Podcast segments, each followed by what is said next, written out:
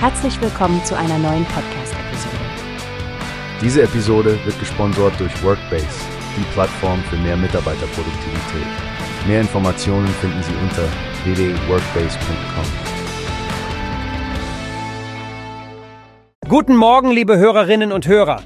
Hier ist Frank mit einem Update zur Lage im Sudan, die viele von uns tief besorgt. Es sieht so aus, als würde sich die humanitäre Situation im Land immer weiter verschlimmern. Stefanie, du hast Details zu dem Thema, richtig? Guten Morgen, Frank. Und ja, es ist wirklich erschütternd. Der Konflikt zwischen den sudanesischen Streitkräften und den paramilitärischen Rapid Support Forces hat dramatische Ausmaße angenommen. Nicht weniger als 25 Millionen Menschen sind auf humanitäre Hilfe angewiesen, darunter 14 Millionen Kinder, Frank. Das ist einfach unfassbar. Wow, das sind wirklich erschreckende Zahlen. Einer von drei Menschen im Sudan leidet an Hunger. Ich kann mir das kaum vorstellen. Was können wir denn über die Vertreibungskrise sagen? Es ist die größte Geflüchtetenkrise der Welt, die weitgehend unbemerkt bleibt. Seit April 2023 sind nahezu 11 Millionen Menschen vertrieben worden. Stell dir vor, das ist fast so, als würde jeder Einwohner von New York City zweimal gezwungen, sein Zuhause zu verlassen. Das ist eine Vorstellung, die ziemlich real wird, wenn man über solche Dimensionen nachdenkt.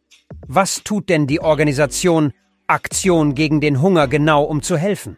Sie setzen sich unermüdlich für den Zugang zu den betroffenen Gemeinschaften ein und haben einen dringenden Appell an die internationale Gemeinschaft gerichtet, um finanzielle Mittel für die humanitäre Hilfe zu mobilisieren.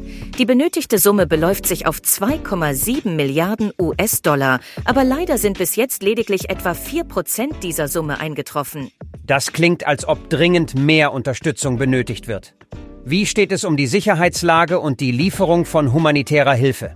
Die Sicherheitslage macht es extrem schwierig. Teams für die Nothilfe können die Gemeinschaften oft nicht erreichen, da die Gewalt weiter eskaliert.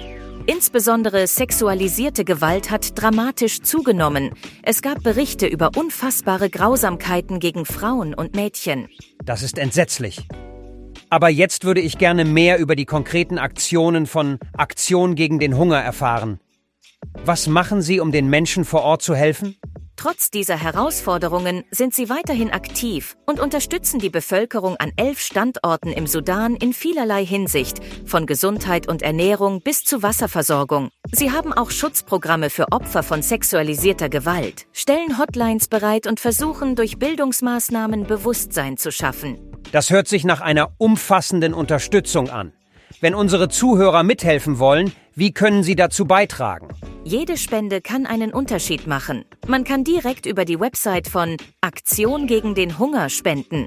Ihre Bankverbindung und alle nötigen Informationen sind leicht zu finden. Sie sind auch offen für Interviews, um die Situation weiter ins Licht der Öffentlichkeit zu bringen. Vielen Dank, Stefanie, für diesen tiefen Einblick. Es zeigt einmal mehr, wie wichtig es ist, dass wir uns alle informieren und womöglich unterstützen.